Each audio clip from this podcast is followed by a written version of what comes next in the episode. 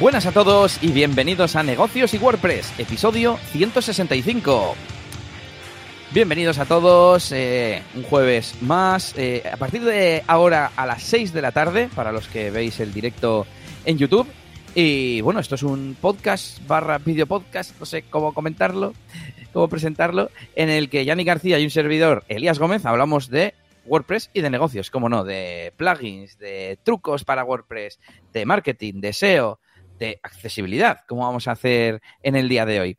Y también, muy importante, tenemos un club, una comunidad, un membership site eh, donde ponemos contenidos exclusivos, donde tenemos repositorio de recursos, de snippets, de herramientas, ideas de negocio eh, y, por supuesto, una comunidad en Discord donde, donde hacemos un montón de cosas.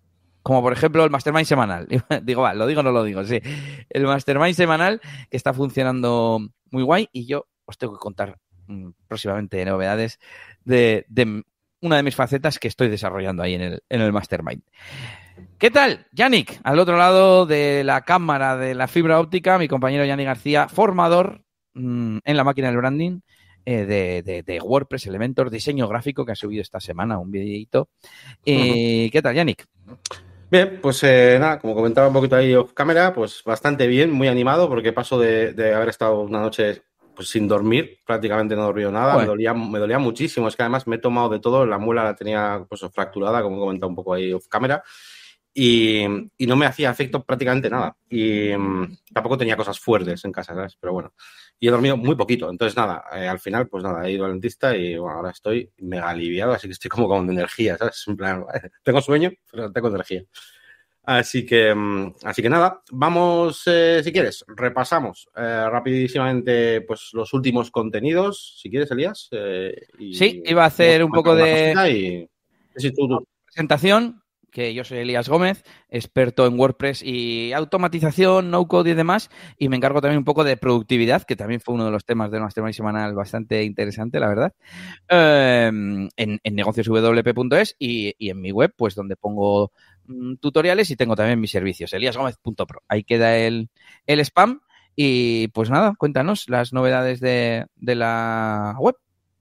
Bueno, pues eh, en la página web tenemos nuevos contenidos. Últimamente los estamos centrando sobre todo en, bueno, eh, bueno, es que siempre van centrados en ayudaros en, vuestro negocio y tal, como freelance y tal. Pero sí que, sobre todo a raíz también de varios masterminds, a veces salen, salen ideas eh, para, para vídeos y vamos viendo un poquito qué es lo que más necesitáis en cuanto a ayuda y tal, ¿no? Y por ejemplo, de ahí nacieron ideas como eh, aquel vídeo, ¿no? De, de, dónde proviene el diseño, ¿no? De, las páginas web y cómo hacemos para, um, para sacar ese diseño. Y también, gracias a, estos masterminds, pues han salido algunas otras ideas y también han, surgido, eh, bueno, pues eh, vídeos como, estos dos, ¿no? Los dos últimos que tenemos. Uno es el de eh, clientes con problemas económicos, qué ofrecerles, ¿no? Y de qué manera tratar con ellos para que no sea simplemente un, bueno, pues yo no trabajo con ese tipo de clientes, ¿no? dar una alternativa para esos proyectos y que se puedan ejecutar y que nosotros no nos la juguemos demasiado, ¿no? Y luego también um, otro vídeo, que de hecho es, un vídeo que hemos publicado esta misma, esta misma semana. Eh, este, está, este, el otro era del área eh, clientes, este lo hemos puesto ya en área estrategia más que nada, porque hablamos de cómo afrontar eh, proyectos eh, cuando nos, subcontrata una agencia, que esto ocurre mucho. De aquí van a salir muchísimos vídeos. He hecho uno, pero es que van a salir un montón, ya lo sé yo. Y aquí en concreto hablo acerca de la comunicación del cliente, ¿no? Porque siempre tenemos la opción de ser nosotros quienes gestionamos las, comunicaciones con el cliente final, o puede ser la agencia, eh, o a veces incluso, y Elías y yo lo hemos vivido, pueden darse casos en los que mm, hay como una combinación de ambas cosas y no es lo correcto y nos puede dar muchos problemas. Así que charlamos un poquito acerca de todo esto y os puede venir muy bien a todos aquellos que, bueno, pues que algún día pues os subcontrate, ¿no? Una agencia o una empresa más grande contrate vuestros servicios. De aquí saldrán muchísimos temas. ¿eh? Este es uno, pero vamos, tenemos preparados bastantes más, hablando incluso de, precios, etcétera. El otro día también en el grupo de Telegram, ¿no? Preguntaba a alguien, oye, lo del precio, ¿cómo va? Eh, el hecho de que me subcontraten tiene que decir que tengo que hacer una rebaja a la otra empresa, ¿vale? Hay, mucha gente que, se encuentra con estas situaciones así un poco de nuevas y no sabe un poco cómo afrontarlo, o al menos eh, lo que sí queremos es que mm, como mínimo tengáis un poquito la mosca en la oreja eh, con esos problemas que a veces pueden surgir. ¿no? Así que bueno, es un poquito la idea de, estos vídeos. Y, y bueno, um, no sé si quieres comentar algo más, Elías. Paso al siguiente. Estaba revisando si había alguna herramienta que haya añadido últimamente. No. Y últimamente todos los que descubro las, las pongo directamente en negocios y WordPress. Y sí que he añadido algún snippet de WooCommerce y así, pero bueno, nada del otro mundo. Así que por mí, si quieres, no sé si tienes tú alguna novedad, eso sí. Y si no, Sí, me quedan, mira, me quedan cinco minutos hasta, hasta 20, así que voy a pasar rapidísimamente por todas las, de hecho lo tengo en formato pestañas, así que voy a pasar rapidísimamente por, por todas las novedades eh, que tengo por aquí. Um, por un lado, eh, hemos comenzado una serie nueva en la máquina de branding.com que se llama eh, Teoría del Diseño. Eh, es esta serie de aquí. Y vamos a comenzar, bueno, he comenzado con un, un vídeo eh, simplemente hablando acerca de los colores, de la elección de los colores. Eh, no una elección de colores, que también haré un vídeo más tarde sobre eso, de con su significado y eso, sino más bien de dónde proviene esa elección y cómo jugar con los contrastes, um, algo un poquito más cercano a lo técnico, más que al tema del significado de cada color, que de eso también habrá vídeos, ¿no? Y en esta serie pre pretendo meter ya no solo cositas de diseño como tal, así como de colores así general como, como en esta, sino también pues muchas eh, cositas acerca de usabilidad, de UX, etcétera. Así que creo que puede ser una serie muy interesante. Por otro lado, continuamos eh, series que para mí son indispensables como son las de código, donde vemos conceptos como get template part o vemos conceptos como eh, esas, esas, funciones que tiene WordPress de, con, para, para, luego poder trabajar condiciones, ¿no? Eh, y, y, comprobar en qué tipo de, de, de lugar estamos dentro de la plantilla y single is page y todo esto. E incluso estamos mezclando también código con el propio Bricks, ¿no? Por ejemplo, estamos, estamos haciendo un proyecto de, editar, de anuncios clasificados y, por ejemplo, pues vemos un poquito cómo es la parte de, pues simplemente usando un pequeño código, eh, hacer un botón que permita eliminar los anuncios desde el frontend, ¿no? A un usuario, por ejemplo. Entonces, bueno, la verdad que está guay. Estamos avanzando con muchas series a la vez y que es verdad que hay mucha cosa. Tenemos, pero claro, es que al final hay que avanzar en todas las cosas. Hay que avanzar un poquito de CSS, un poquito en código, un poquito en Bricks, un poquito en los builders, las novedades. Y bueno, al final se trata de eso, ¿no? De estar un poquito al día con, con todo. Más cositas rápidas. Eh, este mes, eh, de hecho, el eh, mañana, mañana viernes, el último viernes de cada mes, tenemos directito en la máquina y vamos a hablar con Rafa Gallego, que nos va a hablar de Super Shipping, ¿vale? Este plugin que promete, pues bueno, pues ser un poco la mejor opción a la hora de configurar el tema de envíos en WooCommerce, además en español todo y tal. Así que nada, hablaremos con él y nos enseñará un poquito eh, todo esto, ¿vale? Mañana a las 7 de la tarde para los miembros de la máquina branding.com. Por ¿Y otro lado, sí. ¿Es miembro del o desarrollador del plugin o es que es un experto en ese plugin? Eh, es, eh, forma parte del, de la. O sea, eh, es que este plugin me parece que pertenecía, no sé si pertenecía a otra empresa, pero ahora lo lleva él. O sea, no, no, no es que sea experto, uh -huh. es que lo, lo, lleva él, vamos. O sea, que sí, sí. no sé qué, qué, cargo tiene ahora, pero lo lleva él. Um, ¿Qué más? El día 10 um, tenemos, eh, bueno, para aquellos que seáis de Bilbao cerca, o cercanos, si queréis acercaros a esta meetup de WordPress Bilbao, donde voy a hablar acerca de plugins obligatorios para WooCommerce, pues el día 10 eh, de noviembre a las seis y media de la tarde. Es un jueves, así que ese día el podcast se moverá. Eh, pues hay este evento presencial, por si me queréis ver y si queréis ver mi charla, pues por ahí estaré en Bilbao. Y también nos anunció que en Bicicleta Estudio, en el podcast eh, dedicado a, sobre todo a Membership Sites, pues bueno, pues me van a entrevistar el día 3, ¿vale? A las 10 de la mañana. Eh, bueno, no, el podcast es un podcast, ¿no? Pero, pero el día 3 a las 10 de la mañana, pues tengo esa entrevista que, que bueno, que podréis luego escuchar aquí, ¿no? En, en, en Bicicleta Studio. Estás on fire, ¿eh? Esas son mis novedades. Estoy on fire, estoy on fire. Y más novedades que tengo preparadas, pero ya se vendrán en 2023, yo creo. Muy bien, pues has acabado a tiempo, así que si te parece pasamos al tema central de hoy, eh, ese, esa accesibilidad que a veces tanto falta y que tan buena es, y bueno, enfocado un poquito en cumplir ciertos criterios concretos de kit digital, instituciones y demás. Así que hoy yo soy mm, alumno y tú eres el que da la, la masterclass. Sí, bueno, vamos a repasar un poquito estos temas porque además, eh, bueno, yo he estado desarrollando páginas web eh, mucho tiempo, ya lo sabéis, incluso a día de hoy sigo desarrollando, lo que pasa que no lo hago pues, para clientes, lo hago con proyectos propios y tal, o algún contacto cercano. Eh, y muchas veces sí que me he visto, eh, a veces en la obligación de hacer ciertas cosas de las que vamos a hablar hoy, sobre todo cuando hablamos de webs institucionales o con todo el tema del kit digital. Eh, cosa para la que había que estar preparado, ¿no? De hecho, en la agencia donde estuve antes de marcharme, pues éramos eh, agentes, ¿no? y, habría que cumplir una serie de requisitos. Y digo a veces porque, a veces, digo a veces por obligación, porque muchas de estas cosas pasa poco como el SEO, como suele decir Elías muchas veces, que a veces decimos cosas de SEO, pero es hacerlas bien, no es SEO, es hacer una cosa bien. y en esto, eh, algunas cosas sí que no son un poco, bueno, pues más peculiares, pero hay otras muchas que yo creo que son prácticas que deberíamos hacerlas así siempre y ya está. O sea, ¿vale? Así que creo que va a venir muy bien esta, esta guía. Y bueno, hay, mm, eh, ¿de qué va todo esto? De la accesibilidad. Bueno, pues básicamente eh, la idea es permitir que cualquier usuario ¿no? Eh, pueda entender todo el contenido, navegar correctamente por la web, etcétera, interactuar correctamente con la web. Pero claro, todos los usuarios, ¿vale? Entonces, gente que tenga dificultades motrices, sensoriales, cognitivas, que no oiga, que no vea, etcétera, tiene que tener una, la posibilidad de poder acceder básicamente sobre todo al contenido, ¿no? Y de una forma cómoda, por así decirlo, ¿vale? Porque eso también hablaremos. Em, así que para todo esto, pues eh, hay una especie mm, de, pautas, ¿vale? Se llama WCAG, lo habréis visto por ahí, va como, hay como versiones, sobre todo vamos a tratar la WCAG 2.1. Eh, eh, significa pautas de accesibilidad al contenido web, básicamente. Se incluyen varias, varias pautas dentro y tal. Y tenemos como varios niveles a cumplir, con varios criterios están divididos en como letras, ¿no? A, nivel A, nivel AA y nivel AAA, ¿no? Triple A.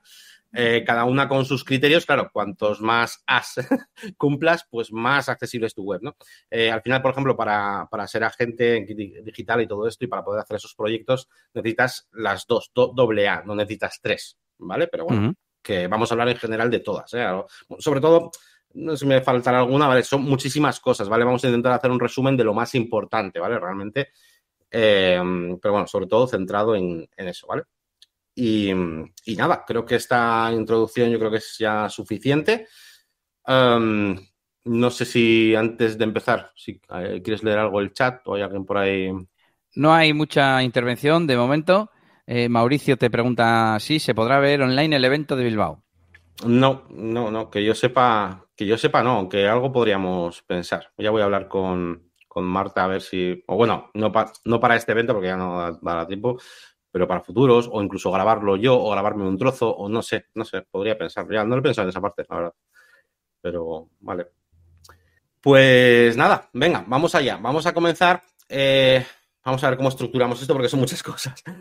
Eh, vamos a hablar de los contenidos, ¿vale? Vamos a empezar con los contenidos. Eh, vamos con los botones, por ejemplo, que es una de las cosas que tengo aquí apuntadas principales, eh, para que veáis además de qué va el rollo este. Y es que todos los labels, todas las etiquetas de botones, todos los enlaces, tienen que ir con un contexto, ¿vale? Se acabó eso de poner haz clic aquí, ¿vale? Em, sobre todo, muchas de las cosas que vamos a hablar hoy, os vais a dar cuenta de que el usuario tiene que saber qué va a ocurrir antes de hacer ninguna acción, ¿vale? Eh, pero muchas de las cosas que vamos a hablar hoy se basan en eso. Entonces, eh, incluso para pestaña nueva, ¿no? Luego lo comentamos, pero también tienen que saberlo antes el usuario. No puede ocurrir nada sin que él los, lo, más o menos lo pueda intuir anteriormente. Entonces, todos los enlaces, todos los labels de los sitios con lo que hacen. Eh, comprar, pedir presupuesto, lo que me dé la gana, ¿no? O sea, o ver artículo, pero nada de clic aquí o cosas de esas generales, ¿vale? Venga, sigo. Eh, hay algunas cosas tenemos que tener en cuenta también, el, estamos hablando un poco de contenidos, pero el formato del texto, ¿no? Eh, algunas cosas son muy obvias, ¿no? Por ejemplo, la alineación correcta, LTR o RTL, ¿sabes? Left to right o right to left, ¿tal? dependiendo del idioma, ¿no? Um, si el usuario, por ejemplo, tiene puesto el modo de alto contraste, ya sabéis que en Windows podemos poner modo alto contraste, ahí sí que se ve como pues, todo muy, muy contrastado, eh, pues tu web debe poder seguir leyéndose bien. Eh, por ejemplo, el texto tampoco eh, debería estar justificado. ¿vale? Esto, esto lo hemos hablado aquí alguna vez. Eh, a mí, yo como diseñador, muchas veces sí me gusta el texto justificado visualmente, ¿no? porque todas las cosas que encajan más, quedan más ahí cuadradas. Pero Elías además lo ha comentado muchas veces todo el texto justificado. Y es que, evidentemente, pues para mejorar la legibilidad ¿no? de las cosas, pues tenemos que evitar este tipo de, alineación que, que, lo que hace es dejar espacios de vez en cuando, etcétera. Así que texto justificado no está permitido, ¿vale? Ah, otra cosa de la que hemos hablado muchas veces eh, es em, el ancho de, digamos, de los, de los textos no, puede superar los 80 eh, caracteres o símbolos o, ¿cómo se llama? O glifos. Eh, es decir, esto también lo, esto es una práctica normal que deberíais hacer, hombre. Lo, del 80, lo del 80 justo, pues igual a veces no nos fijamos, pero normalmente sí que cogemos y no hacemos un texto que en desktop se ve de lado a lado porque no hay ni Dios que vaya siguiendo esa línea, ¿sabes? Súper grande. Entonces, los textos tienen que estar... De hecho, me extraña que en Wikipedia vaya de lado a lado el texto. Yo siempre me lo pongo en, en, media pantallita y leo en media pantallita. No sé por qué Wikipedia, aunque sea opcionalmente un botón de modo lectura o algo así, tío. Me extraña muchísimo. Efectivamente. Es curioso. Y, pero vamos, que es una práctica que vosotros mismos vais a descubrir. O sea, todos los textos que pongáis en, cualquier web, intentad que no, eso, que no ocupe mucho. Que, te queda muy pequeño, no sé, pues ya lo acompañarás con algo, o no sé, pero algo cómodo para leer, ¿no? Eh, tenemos normas específicas para el interlineado. Por ejemplo, el espacio entre párrafos debe ser 1,5 eh, veces mayor que el de el interlineado, ¿vale? Por ejemplo. Em, todo este tipo de cosas, eh, por supuesto. Luego os dejaremos enlaces, bueno, luego cuando publiquemos el episodio en la, página web, dejaremos enlaces de todo lo que estamos hablando, ¿vale? Para que lo tengáis a mano, ¿vale? Ahora en el podcast pues lo vamos a comentar sin más, ¿vale? Eh, otra cosa curiosa también, bueno, curiosa, eh, que tenéis que probar, que es como lo del alto contraste, como decíamos antes. ya sabéis que el usuario tiene que, claro, ¿sabes qué pasa? Que hay muchas cosas en las que el usuario puede cambiar cómo se ven las cosas, pues en base a, sus necesidades, ¿no? Y una de ellas, aparte del contraste, es, por ejemplo, el zoom. Eh, por eso muchas veces yo tengo una lección hablando acerca de, los tamaños de fuente, de las unidades, de REM, M y todo este tipo de cosas. Eh, y hablamos un poco, pues eso, de que el usuario tiene que tener la capacidad de poder cambiar el tamaño de, la fuente y tal, ¿no? Desde su navegador y tal. Entonces, bueno, la cuestión es que si eh, lo que manda esta normativa, este criterio, es que si el usuario pone un 200%, ¿vale? del tamaño, eh, debería poder seguir viendo la web correctamente, sin necesidad de hacer scroll horizontal para leer líneas de texto. ¿Vale? Así que, bueno, eso os cuento en cuanto a contenidos, formato de texto y tal. Así que, si quieres, Elías, pasar al siguiente punto. Venga, yo lo intento, lo intento. El siguiente grupo es HTML y código y dice que debe validar, que no tenga ningún error HTML. Entiendo que, se refiere. Yo, la verdad es que no lo suelo, no lo suelo hacer y lo he hecho alguna vez con feeds RSS. igual hay alguna chorradita de una imagen que tiene una cosa mal puesta, no sé qué, lo corriges, te da OK y te quedas de un a gusto, así que eso también lo recomiendo que lo, que lo utilicéis. Em, sobre todo si utilizáis temas eh, premium, deberían ser eh, bastante profesionales y, validar, o casi validar, y que solo tengáis que tocar algunas cosas, pero bueno. Em, estoy pensando, ¿qué, tipo de fallos nos puede dar aquí? No sé si me estoy adelantando, pero pues que falten etiquetas alto, cosas así. Sí, algo que no haya cerrado, o, o sí, o que falten etiquetas, por supuesto. Eh, tenéis validadores, eh, os dejo aquí, bueno, estoy compartiendo pantalla de uno que es, vais a validator.w3.org uh, barra NU y hay muchos, ¿eh? Buscáis validad HTML checker o validator o lo que sea y vais a encontrar muchos. Pero bueno, esto es un ejemplo donde tú le metes ahí la URL. Eh, hay otros que le tienes que meter como el código eh, resultante, pero bueno, en este caso metes la URL. Ah, bueno, también puedes, mira, también te deja file upload incluso o text input, fíjate. Las dos opciones, incluso para es eso o no. Y, y, bueno, con esto podéis comprobarlo. A ver, normalmente, normalmente lo que es el código va a estar viene, hombre, si lo hacéis todo a mano a mano, pues igual alguna etiqueta te puede faltar, pero el código suele estar bien. Eh, entonces, aquí, sobre todo, pues eso, eh, que tener cuidado de igual alguna cosilla que, hayamos hecho a mano o, algo así. Bueno, pues más cosas. Dice, usar atributo lang en la etiqueta HTML. Esto siempre me ha llamado la atención, ¿no? En plan, eh, no me suelo fijar, claro.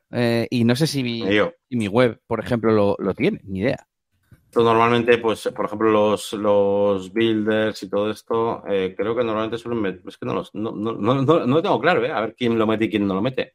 Pero... Sí, mi web lo mete y acabo de pensar que lo meterá WordPress, porque es WordPress el que, el que tiene definido el, el, idioma, ¿no?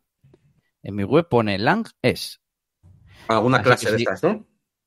No, mm, un atributo, atributo lang en la etiqueta HTML. Sí, pero que lo inyecta el propio WordPress, dices, es una función o lo que sea. Eso intuyo, eh, no lo sé, pero lo voy a buscar, venga. WordPress. En cualquier eh, caso, comprobadlo y ya está, ¿no? Vale. Mm, pues hay una función que se llama Language Attributes, Displays the Language Attributes for the HTML tag. además en plural, atributes, o sea, puede haber más de, más de uno o algo así. Bueno, pues eso, hay una función que, que, sirve para eso.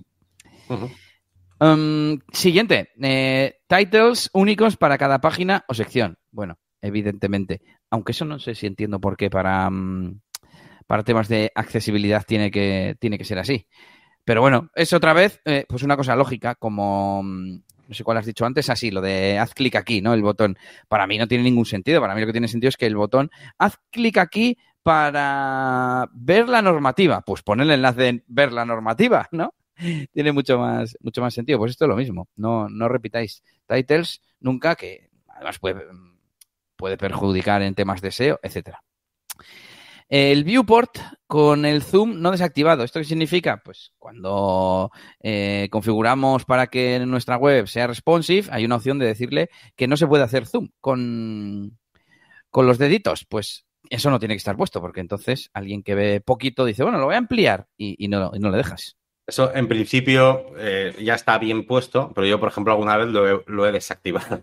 Eh, ha sido todo en experimentos, en las típicas landings donde me hago un fondo ahí que sí con un ascensor de la hostia, no sé qué, claro, no quiero que me hagan zoom porque va todo encajado como un puto puzzle, ¿sabes? Eh, entonces, en ese contexto, pues casi de presentación más que de web, pues ahí sí que he desactivado, ¿no? como por ejemplo las webs en Flash, ¿no? Antiguamente y tal, no quiero que me hagan zoom ahí, ¿sabes? Porque va todo encajado ahí en el diseño. Así que, pero bueno, mm, si no estáis como una puta cabra como yo, pues seguramente no os pase nada de esto y, no haga falta que, hagáis nada. Ya, tío, yo no me acuerdo cuando empezamos a hacer Responsive hace 10 años. Eh, ¿qué, hacíamos con, la etiqueta Viewport? No me, no me acuerdo, tío. Y ya no me acuerdo ni para qué servía, porque yo ya estoy mentalizado de las media queries y ya está. No, no, no recuerdo. No, al final, a ver, al principio sí que hacíamos igual algún apaño para que se comportara con un viewport falso, por así decirlo, cuando estaban en determinados dispositivos, por ejemplo, cosas así, para engañar, por así decirlo, ¿no? O sea, claro, hay que diferenciar lo que es un dispositivo de lo que es un tamaño de, de, viewport, ¿no? De pantalla, lo que sea. Entonces, a veces queríamos forzar que en un dispositivo que aunque fuera móvil, pero igual tenía un, igual es una tablet o igual tiene una resolución de la mm, Virgen, pues modificamos ese viewport y tal para que se comporte de otra manera y tal, para que, pues, joder, no me pongas una interfaz de móvil si estoy en un sitio... En una tablet. una tablet con mucha resolución y que se maneje bien o lo que sea. Entonces, bueno, cosillas de ese tipo. Pero bueno, en principio, eso lo vais a tener desactivado normalmente. Venga, pues el siguiente es usar landmark regions, regions para lo importante. Nav, main, esto no, lo, no sé lo que es.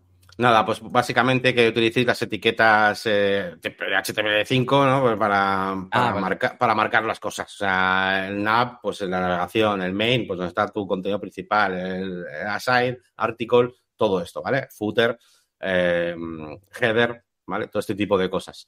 Em, lo básico, pero eh, de nuevo, una práctica que debería ser así siempre, ¿vale? Tengáis que cumplir el estándar o no. Vale, pues dice, los links deben llevar etiqueta A, no vale eso de data, etcétera, que hacía Jet Engine. Em, no lo pillo. Sí, eso lo he puesto yo. Eh, es que, claro, los, a veces, por ejemplo, Jet Engine en los listing grids, em, no sé si lo llegaron a cambiar, porque hace tiempo ya que no uso esta misma técnica, pero, por ejemplo, los listing grids, cuando tú marcabas la opción de que make listing item clicable, es decir, que automáticamente todo el elemento sea clicable, en vez de envolvértelo en una etiqueta A de enlace, lo que hacía era una especie de enlace de estos de data igual, tal, y con, la URL ahí. Pero con JavaScript. Por, medio de atributos. Sí, sí, sí, y mediante atributos. Entonces, eh, y de hecho, eso, por ejemplo, no permite abrir en pestaña nueva. Eh, era una de, las, una de las putadas. Entonces, eh, nada, cuando vais a, si tenéis que cumplir estos criterios, cualquier cosa, o sea, cualquier enlace tiene que ser con la etiqueta A, ¿vale? No puede ser que eso, que tu lista de post se abra con otra cosa, con un JavaScript haciendo no sé qué rollos, ni nada. Claro, esto en código Yannick es una chorrada. Pues cambio mi etiqueta div por un A y le doy display block o display lo que sea y ya está, ya se comporta como un contenedor, digamos, ¿no? Pero claro, en Elementor esto nos lleva al debate de últimamente del código y tal. Sí, sí. En Brix, por ejemplo, esto está guay porque tú en Brix cualquier cosa puede ser una. Entonces, cambias la etiqueta y ya, tienes la capacidad, o sea, ya tienes la, etiqueta, le pones atributos que quieras. Eso es. Con enlace dinámico y toda la vaina. Sí, sí, sí. Mola, mola. Venga, eh, si vas a usar link en pestaña nueva, el usuario debe saberlo de antemano. Te lo has comentado antes y me he quedado con la duda de saberlo en, en, qué sentido. ¿Tienes que poner un icono, una aclaración en entre paréntesis? Puede, puede ser una aclaración entre, entre paréntesis o igual, claro, es que, a ver, en la norma no te pone un ejemplo, pero o bien eh, se abrirá en, en pestaña nueva o bien no sé hasta qué punto un icono de como el de que se abre una ventana. Sí, sí yo creo que, yo creo que, tiene que ser en texto, porque eso es, porque de hecho muchas de las cosas que vamos a hablar ahora después de esto em, no valen los iconos solamente. Tiene que ir eh, un texto para aquellos que no, que no ven. O eh, el icono tendría que ser otro elemento, con su propio alt diciendo que es un icono que representa abrir pestaña nueva. Entonces, en ese caso, igual sí podrías. En ese caso sí podrías. Pero desde luego tiene que saber el usuario lo que va a ocurrir. Eso es. Vale.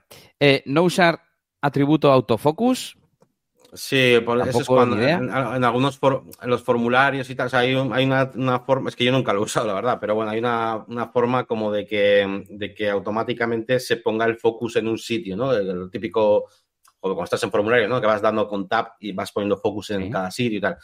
Pues es como, imagínate, igual tienes muchas cosas y quieres que automáticamente, cuando empiece, cuando empieces a, tabular, ¿no? Y a, y a hacer focus en los elementos, salga directamente el de comprar y que den por culo a los que están a los objetos de arriba, por ejemplo. No puedes hacer eso. No te puedes saltar las cosas.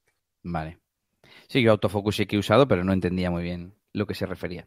Y otro atributo, no usar atributo de title para hacer tooltips innecesarios. En Uniframe, como mucho, sí. Eso pues es. Así, eh, así la pillo. Eso es. Sí, bueno, comentar si quieres. Eh, pues habréis visto el tooltip que se genera con una etiqueta title que es así como amarillo, ¿no? Y te explica algo. Eh, pues que no lo utilices eh, mal. en plan, solamente para meter más, más texto, una explicación, porque entiendo yo que el lector de, de, texto de, de, una persona ciega, por ejemplo, pues se lo va a leer. Y si no le aporta nada, pues no tiene sentido. ¿Es eso?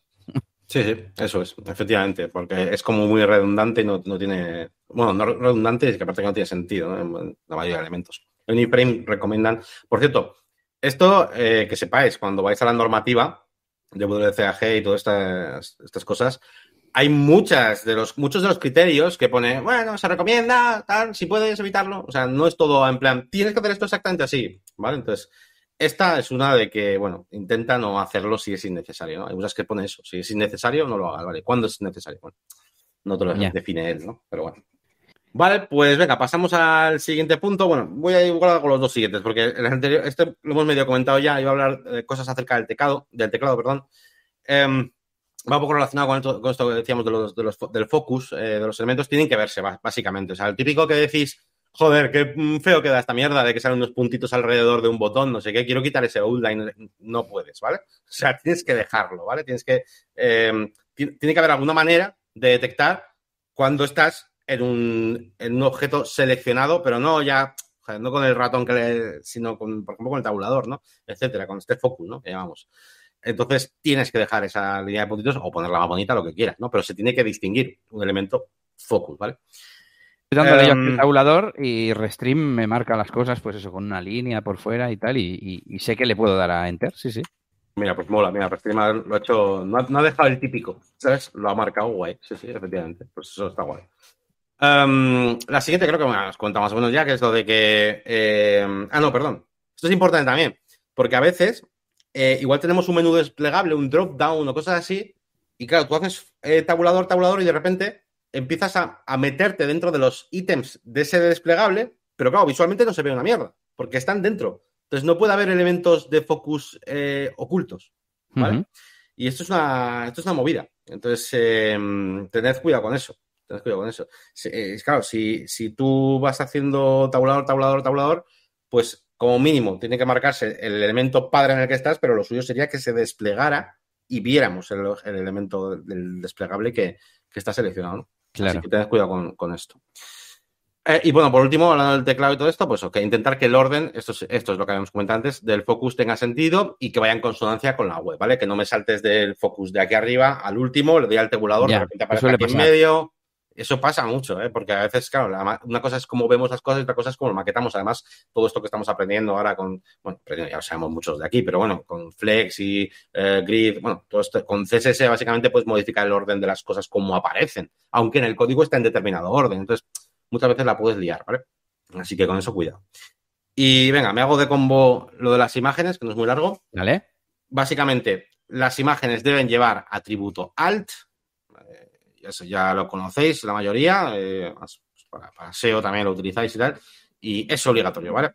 Eh, sobre todo, a ver, imágenes de contenido, no imágenes decorativas. De hecho, em, hay un criterio estrictamente hablando acerca de que las imágenes decorativas no deben llevar alt, cosa que es lógico, ¿vale? Es lógico. Yo he visto algún árbol de decisión, ¿no? Que te dice, ¿es decorativa? Sí, no, es no sé qué, y te dice, pues sí debe o no debe, o puedes ponerla o no, o tal, ¿no? Eh, no sé, me recuerdo una de Mozilla, me suena un documento y tal. Sí, sí. Eso es. Y una cosa que igual no todo el mundo sabe, aunque igual lo intuís, es que, eh, a ver, el, texto de alt de las imágenes debería describir lo que hay en la imagen, para una persona que no ve, ¿no? O que no ha cargado la imagen o lo que sea. Pero si la imagen tiene un texto, por ejemplo, el logotipo de FedEx, tienes que poner FedEx en el alt. O sea, el alt debe incluir el texto que pone ahí, ¿vale? No vale que pongas logo de compañía de mensaje. O sea, bueno, en este caso es como muy. porque naturalmente te saldría, poner logo de FedEx, pero si hay una imagen y se ve un cartel en el fondo, no sé qué, si hay un texto en la imagen, deberías poner el texto, ¿vale? Que sale en la imagen. Así que eso que tengáis en cuenta. Y por último, un criterio bastante puñetero a veces para vuestros proyectos es que eh, si utilizáis imágenes eh, tipo esquemas, gráficos eh, y demás, ¿vale? imágenes que sean, que no sea algo, que no sea un gráfico, o sea, me refiero que no sea una imagen, pues una foto o cosas así, o una ilustración, sino que sea eso, un esquema tal, deberíais poner, debéis poner un texto descriptivo, ¿vale? En, en, el propio contenido, describiendo esa imagen, ¿vale? Y que, y que la gente lo pueda leer. O sea, si esa imagen no carga, tienes que tener un bloque abajo de texto para explicarlo de la puta imagen, ¿vale? Para claro. esquema. Claro, es que, es que claro, tenéis que ponernos en la, en, la, en la cabeza de una persona que no ve, de una persona que puede que no oiga, de una persona. Ah, vale, entonces, claro, no vale. Imagen, pues no, tiene que poder leerlo. Vale, es un logotipo, vale, pues le pongo en el alt. Vale, es un puto esquema gigante, pues tengo que hacer un bloque de contenido, tío. ¿Vale? Entonces, es importante eso. Llegar al día en el que con la, el reconocimiento de imágenes y todo eso eh, no haga ni falta, pero bueno, evidentemente, hasta que ese día llegue. Y bueno, pues nos vamos con tema de, encabezados. Eh, hay que utilizarlos para introducir, pues para lo que son, es un encabezado, encabezan algo, ¿no? Eh, tú pones el título y debajo tiene que ir un texto o un subtítulo del siguiente nivel, etcétera, etcétera. Pero vamos, pues si haces un, un artículo hablando de SEO, pues pondrás eh, una cosa que, una sección que hable de imágenes, pues el título pondrá la importancia de las imágenes para posicionar o algo así, ¿no? Y luego vendrá el contenido. Eh, que no se puede utilizar para cuestiones de diseño. Por ejemplo, es que tengo un, giro de esto si quiero poner una frase súper grande, pero que no se vea entera y no sé qué. Y bueno, pues no sé, no se puede, no se debe hacer eso. Eso lo, lo primero. Y otra cosa súper importante es un único H1, un único encabezado de nivel principal. Que esto para mí, tener que explicarlo es raro. Sí, Porque al fin y al cabo, la gente no, se da cuenta de que una URL, una página de un sitio web, es como si fuese un documento. Un documento solo tiene un título, no puede tener dos títulos. Y si tiene dos títulos, es que tienen que ser H2 y tendrás un título principal que engloba esas dos cosas, ¿no? Y ya está. No sé qué ibas a decir. No, iba a decir que, por ejemplo, esto del H1, alguna vez lo hemos comentado, que de cara a SEO y tal, pues no es como, o sea, se la suda bastante, o sea, Google tampoco es gilipollas, pero de cara a accesibilidad, sí que tiene que ser así. Solo podéis tener un H1, ¿vale? Luego, que no te saltes ninguno, no pases del H2 al H4. De nuevo, pues es que para mí esto es obvio. Mm, si no es que te falta de poner, de poner algo. Mm, lo enlazo un poco con lo del principio. Hay veces que, según el tamaño de la, de la fuente, ah, no, el H3 se parece mucho en tamaño al H2, pues pongo el H4 porque yo quiero que sea más pequeño. Pues mal, lo que hay que hacer es modificar el CSS, adaptar el tema a lo que sea, y si no es que tienes un tema que no, has elegido bien el tema para tu, para tu WordPress. Y por último, eh, orden secuencial de encabezados. No sé si se refiere a que hay que usar primero el 1, luego el 2, luego el 3, luego el 4 y no el 4, el 2, eh, o sea, el 3, el 2 y el 1.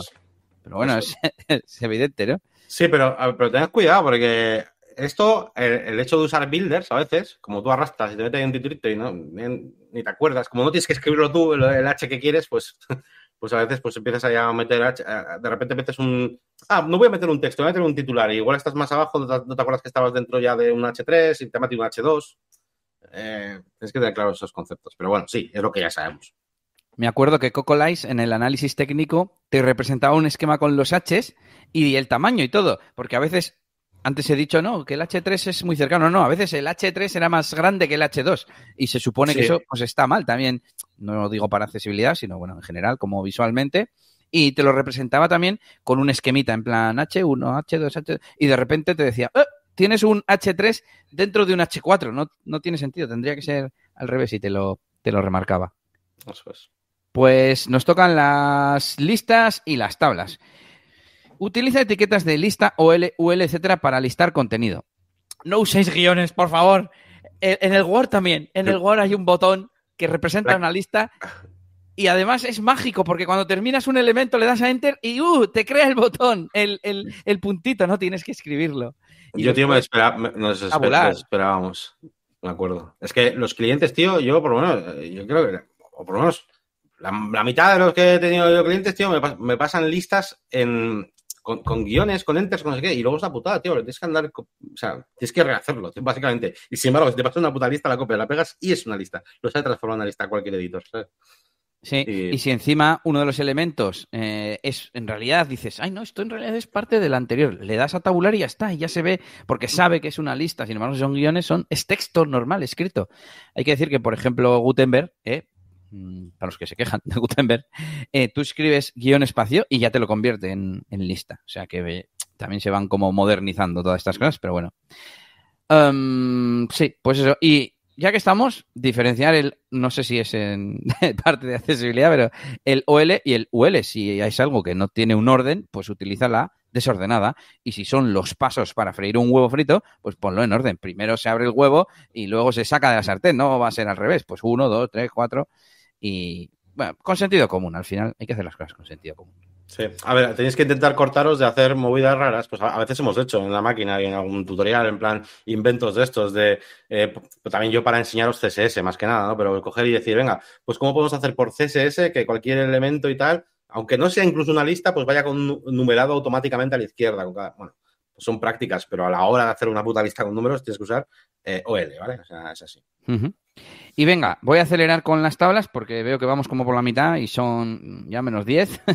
Así que las tablas son para mostrar contenido tabulado, no maquetar cosas. Bueno, esto ya de los años 90, ¿no? Pues eso, una tabla de eh, ingreso por sector en España en el 2022. Pues, pues en una tabla, ¿en qué lo vas a poner? Y nada más, no, sea, no hay que usarlo para nada más. Incluir etiqueta TH para el encabezado de la tabla. Incluso definir su scope vertical o horizontal es recomendable. Esto segundo no lo sé, pero lo primero es eh, que se define un table header, un elemento TH para que, eh, pues eso, te diga, no sé, pero me imagino un lector de, de ciegos, para entendernos, diciendo encabezado de la tabla o nombres de las columnas. Y entonces te las dice porque sabe que eso es el encabezado. Tal cual, eso es, exactamente eso. Y lo del scope, Sí, bueno, pues eh, es que eso tú puedes luego también, depende de cómo se vaya a comportar una tabla, puedes hacer como que hay un encabezado vertical, es por así decirlo. Eh, es que depende del diseño. Venga, esto lo dejamos para que lo miren en casa. Pero bueno. Incluye un caption a la tabla para escribir de qué va. Es como si fuese el alt de la imagen, ¿no? Efectivamente. Y lo que hemos hablado un poco también antes de. Pues es que es, que es lo de siempre, tío. Hay una tabla en medio, pues eh, tienes que explicar. Bueno, sí que es verdad que la tabla es como texto y deberías valer, pero claro, es lo que dices tú, un software, un algo que, que tiene que diferenciar. Sea, no puede ser que lea las palabras así de repente, bla, bla, bla, bla, no, tendrá que decir, oye, columna no sé qué, y ahora te leo las tal, ¿sabes? O sea, fila no sé cuál, o sea, tiene que saber que es una tabla. Entonces, eh, básicamente hay que usar las cosas. Yo que soy un friki y me encanta el audio, uso la función de texto a voz de Pocket, la aplicación esta de leer más tarde y tal. Y muchas veces me lee cosas que digo, ¿qué me estás leyendo? Y claro, está leyendo una cita o un no sé qué, y me, o snippets enteros de ayuda WordPress me los lee. Y sería genial, por ejemplo, poder decir, eh, todo lo que esté marcado dentro de la etiqueta code, no me lo leas, que es código, no quiero que me leas código, quiero que me leas la historia, ¿no? Pues la tabla, algo así, ¿no? En plan, una tabla leída, pues no, como que no tendría sentido. No sé cómo será en un software de estos, ¿no? Pero que te deje elegir, aunque sea eh, tabla, em, y pues eso, llega, termina un párrafo y llega a esa tabla de la que estamos hablando. Pues tendrá que poner comparativa de sueldos por sector tal. Y igual el lector te dice, ¿quieres que te la lea? Sí, no, no. Pues al siguiente párrafo. Sí, si sabes de qué va la tabla, es que si no incluso los lectores, la verdad que ahora mismo no conozco tal, pero igual el lector, claro, debería cogerte el, o sea, fila y columna a la vez, ¿sabes? Para leerte los datos. ¿Sabes lo que te quiero decir? No tampoco leerte todas las filas seguidas, sino que incluso, ¿no? pero eso solo, no sé si, será así, que seguramente sí. Pero si eso solo es posible, sí lo definimos de, esta manera. Eso es, lo importante. Así que es lo importante. Venga, pues HTML, contenido, imágenes, encabezado, listas, tablas, formularios. Vamos con los formularios, un par de cosas que aquí sí que hay alguna cosa que nos podemos dejar alguna vez. Por ejemplo, todos los inputs tienen que tener un label, ¿vale? No valen esos formularios de eh, que ponemos la casillita y dentro el texto de ejemplo o lo que sea y no llevan un nombre, dos puntos, ¿sabes? Y luego el input. No, tienes que poner un label, ¿vale? Tiene que llevar la etiqueta label obligatoriamente, ¿vale? Todos los, todos los inputs del formulario. Así que eh, lo tienes que cumplir si tenemos varias secciones, eh, bueno, esto automáticamente lo suelen hacer ya eh, los plugins de formularios, pero bueno, hay que comprobarlo. Eh, utiliza field set, ¿no? Para agrupar diferentes campos, ¿no? Es, una etiqueta que te permite agrupar dentro varios campos y tal. field set. Ah, los mensajes de error, ya sería la última parte de comentar acerca de los formularios, tienen que estar después del formulario, tras el formulario, los mensajes de errores generales. Y, importante, deben ser descriptivos. Es decir, un mensaje de error no puede ser un icono una exclamación roja o un asterisco rojo. O, y tiene que describir. Y, tampoco vale error. ¿Vale? O sea, los, eh, toda, toda indicación, eh, si falta un campo de rellenar, no vale con que le dejes ahí rojo el campo. No, no, tiene que poner, falta rellenar un campo. Si te ha dado error de no sé qué, pues el no sé qué. ¿Vale? los mensajes de error es importante que sean descriptivos, no vale eso, una imagen o una marca de un color, ¿vale? importante. Em, bueno, nos vamos a. Estamos viendo bastantes cositas, ¿eh? Nos vamos a vídeo. Eh, de nuevo, lógico, eh, no autoplay jamás, ¿vale? Igual que estamos diciendo todo el tiempo que el usuario tiene que saber en todo momento qué es lo que va a ocurrir después, y por eso decimos que, que tiene que incluso avisarte, ¿no? La aplicación de que vas se va a abrir en pestaña nueva y cosas así, fíjate, pues un autoplay, o sea, un usuario tampoco eh, tiene que haber, cosas que ocurran sin que él le haya dado permiso, ¿no? Y sin que él lo espere. Y, que de repente haya un vídeo o un audio que se auto reproduzca, pues, pues no. Así que autoplay jamás. Eh, cualquier vídeo o audio debe ser pausado o poder ser pausado, ¿vale? Cualquiera. Y cuando digo cualquiera, eh, incluso un vídeo de fondo. Con lo cual igual hasta no quieres usarlo. Pero deberías. Si pones un vídeo de fondo, tienes que poder pararlo y pausarlo, ¿vale? Otra cosa también curiosa de los vídeos es que no pueden contener más de tres flashes, en plan flash, en plan, ¿vale? Que pueda perjudicar a personas igual con, con lo diré, epilepsia. Epilepsia, eh, en menos de un segundo. Es decir, no puedes tener más de tres flashes en menos de un segundo, ¿vale? Que, bueno, ya es bastante rápido, pero intentad que no, que no sean así, porque si no, no es accesible. Eh, por supuesto, como antes lo de las tablas, tal, usar caption en los vídeos. O sea, un vídeo también tiene que tener como su alt, en este caso un caption, ¿vale? Para explicarlo de qué va. Eh, y los audios, cualquier audio como tal, un MP3 de un audio, este podcast o lo que sea, pues debería eh, verse, poder verse. O sea, con una transcripción, básicamente. Debe estar transcrito. O sea, no puede haber un elemento que alguien se pierda, básicamente, de contenido. Ya está, es el puto resumen de todo, de todo esto. De la mayor parte de las cosas que estamos diciendo, ¿vale? Em, como veis, bueno, luego, luego comentamos al, final. vale, yo te, iba, yo te iba a decir esto del audio, es obligatorio, por ejemplo, o sea, cualquier web que cumpla con eso tiene que tener la transcripción de un audio, por ejemplo, si, no sé, claro, te iba a decir, no sé, la web del ministerio que ha hecho un podcast para concienciar de no sé qué cosa de la sociedad, tendría que estar transcrito. Y si no, no estaría validando y siendo accesible para la sociedad. por supuestísimo. Solo, solo que normalmente no creo que decidan hacerlo en formato podcast. Eh, pero bueno, sí, sí, por supuesto, claro. Es que tú Ponen un vídeo con subtítulos y ya está. Van, a hacer una cosa institucional, el gobierno, no sé qué, que, solamente las personas eh, Que, oyen pueden enterarse. Hombre, si tiene un blog aparte, igual no demasiado institucional, pues no sé. No, pero si es oficial, tiene que estar. Vamos, que es obligatorio, era la pregunta. Sí, sí. Sí, sí, sí. Vale, pues nos vamos con diseño y maquetación. Eh, pone aquí diseño normal con ratio de contraste entre colores 4,5-1. Texto grande encabezados con ratio de 3 a 1. Eh, y estaba pensando, esto eh, lo perfecto es en la herramienta, que una herramienta de estas de comprobación de color te diga si tiene el contraste suficiente o no. Y de todas maneras, yo os recomiendo utilizar, o sea, mejor pasarse de contrastado que quedarte corto. Entonces, nunca utilicéis dos colores claros, dos colores oscuros, etcétera. Es mejor que vayáis siempre a, iba a decir a blanco y negro, ya no a blanco y negro, pero me da igual, si hay un botón que es verde y tira a claro, no le pongas el, eh, el texto en blanco, ponle el texto en negro. Si tira oscuro, además es muy fácil, mm, mira y eh, intenta ver si te cuesta leerlo o no. Pero bueno, es que hace poco justamente a una persona le dije, me, pidió que le mirase su web y tal. Y joder, el texto del Hero no se leía bien, porque era un amarillo de fondo y había puesto el texto blanco, un amarillo así como clarito, ¿no? Y el texto era blanco y era como, tío, a mí yo nada más entrar he visto que no se leía bien. Pero bueno, si no, siempre tenéis herramientas como la que se está viendo en, pantalla, que es la primera que sale si pones eh, Contrast Checker en Google. Eso es que fíjate además, para que los que estáis viendo el vídeo, estoy, estoy aquí un poquito jugando ahí al límite, al límite, y joder, tío, o sea, este texto yo lo leo de puta madre, ¿sabes? El de arriba, o sea, pero para que veáis, ¿no?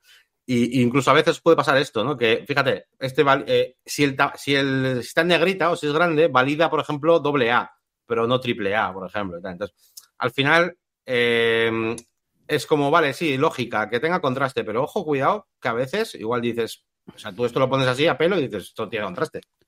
Pero no. Eh, sí y no. Por eso yo decía que mejor irse a los extremos y usar la herramienta, pero no sé si es que, o sea, eh, estamos viendo la palabra lightness, ¿no? Donde se elige el color claro o la, luminosidad y se lee mucho mejor porque está negro que, en el contexto que está como medio azul, que dice Yannick, ah, se lee de sobra, sí, yo lo leo de sobra, pero noto que, que lo leo peor, ¿no? Bueno, sin más. Pues eh, bueno, ¿qué más tenemos? Separación correcta entre elementos. Hacer test Straud de proximidad. Este ni siquiera lo conozco, me lo va a tener que explicar Yannick.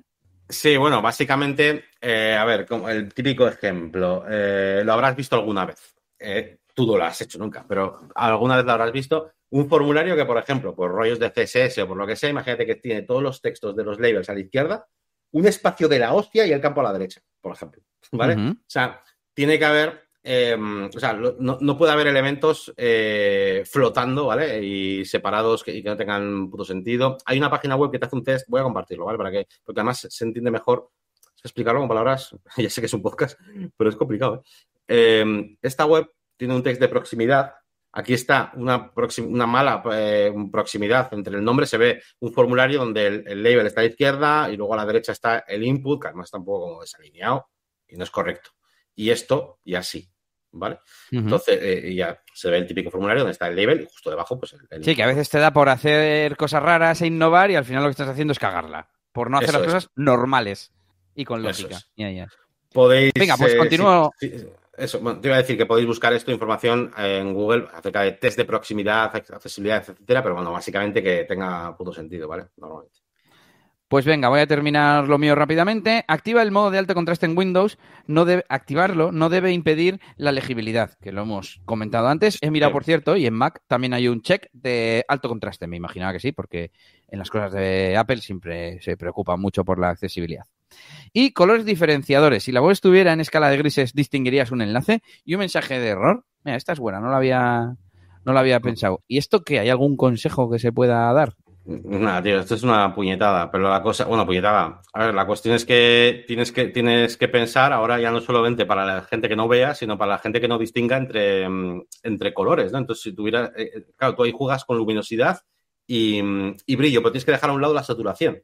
Entonces, em, tienes que utilizar elementos ah, para los enlaces, por ejemplo, y en diferencia al texto normal, que tengan un poquito más de, luminosidad, un poquito más de brillo, etcétera, ¿vale? No puede ser solamente cambio de color y que tengan simplemente otro tono, pero mantengan luminosidad, ¿vale? O sea, tú puedes poner algo rojo y de repente algo azul, puro, los dos puros, para hacer el ejemplo, porque si lo vemos en escala de grises serían iguales. ¿Vale? Entonces, uno tiene que tener o más brillo o menos brillo, ¿vale? Tienes que jugar un poco con eso eh, para diferenciar, por ejemplo, bueno, todo en general, ¿eh? es que aquí eh, todo, o sea, los enlaces, un mensaje de error, claro, no puede ser que el mensaje de error parezca un texto normal. Entonces, esta es una de las cosas más mm, putadas, pero bueno, que sabiéndolo, en cuanto tú te haces tu paleta de colores, como estamos hablando de hecho ahora em, en muchos vídeos, pues ten eso en cuenta, ¿no? Y, tenemos esas variaciones claras, oscuras, que bueno, que podemos ir jugando con ellas, pero por si más. Es algo que piensas al principio y si haces las cosas bien, eh, con CSS y tal, y no empiezas ahí a hacer cosas a mano ahí, y lo haces todo bien, y te haces tus estilos y todo, es una cosa que planificas al principio y una vez que tienes tus colores, pues ya está. O sea, no, tiene más bestia.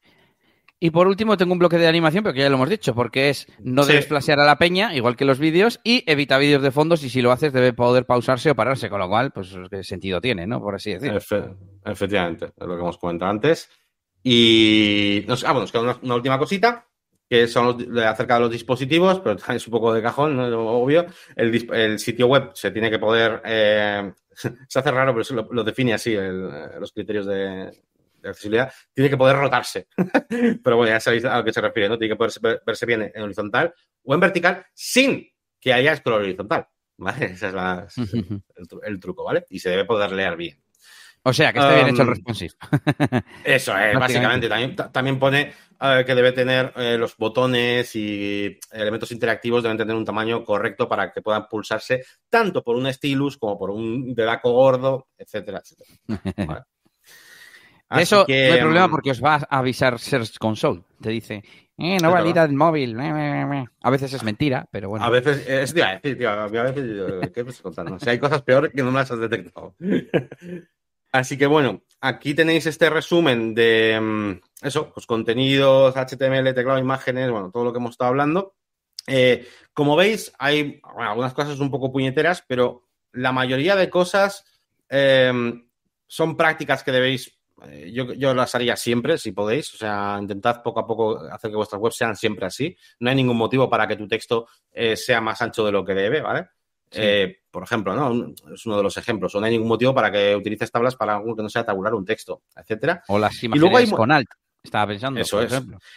Y luego, esto también, dejo por ahí la semillita, que también es tema, podría ser tema de futuro debate, pero de aquí, de estas cosas recaen muchas cosas también en el cliente luego, ¿eh?